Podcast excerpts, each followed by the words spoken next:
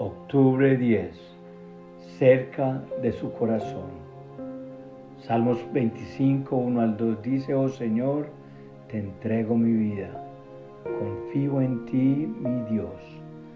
No permitas que me avergüencen, ni dejes que mis enemigos se deleiten en mi derrota. Nadie que confíe en ti será jamás avergonzado, pero la deshonra les llega a los que tratan de engañar a otros. De los 150 salmos que están en la Biblia, 72, es decir, casi la mitad de los salmos, hacen mención de enemigos. Nuestros amigos son aquellos que se oponen a nosotros y a la manera de cómo Dios ordena que vivamos. En esta vida vamos a tener enemigos pero también debemos saber que aquellos que somos de Dios, nuestros amigos son sus amigos y nuestros enemigos son sus enemigos. Estamos cerca de su corazón cuando confiamos en Dios con todo lo que somos. Él no permitirá que seamos avergonzados. Él nos cuida y nos resguarda.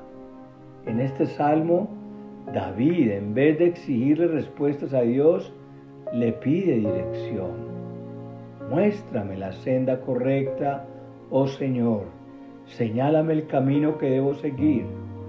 Guíame con tu verdad y enséñame porque tú eres el Dios que me salva.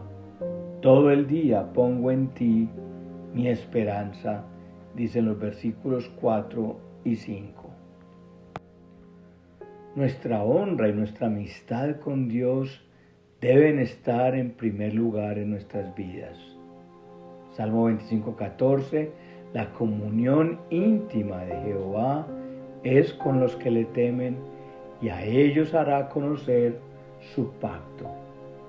¿Qué es el temor de Dios?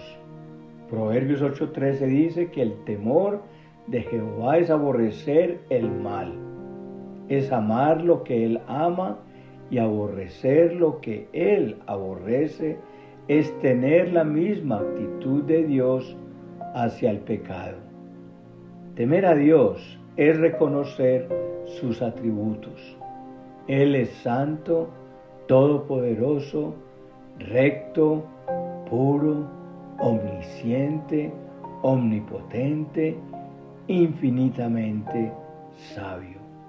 Cuando tenemos la perspectiva correcta de Dios, adquirimos la perspectiva correcta de nosotros mismos, pecadores, débiles, frágiles y dependientes.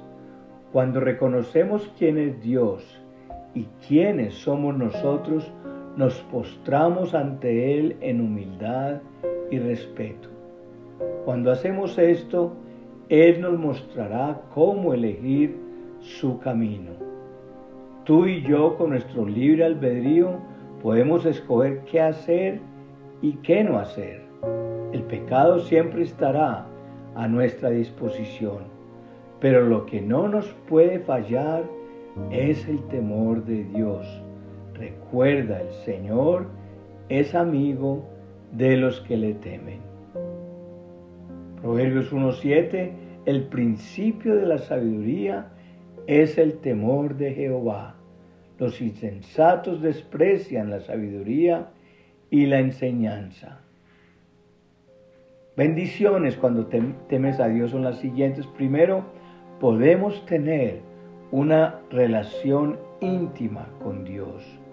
Cuando le tememos estamos más cerca de su corazón. Salmo 25, 14. Segundo, Él se convierte en tu protector cuando le temes. Dios sale como defensor de aquellos que le temen.